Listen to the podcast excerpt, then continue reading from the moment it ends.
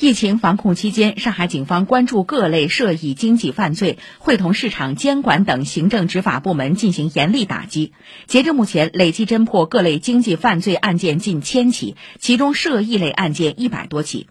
近日，上海市公安局经侦总队会同长宁公安分局侦破一起通过虚假注册电商哄抬物价的跨省案件。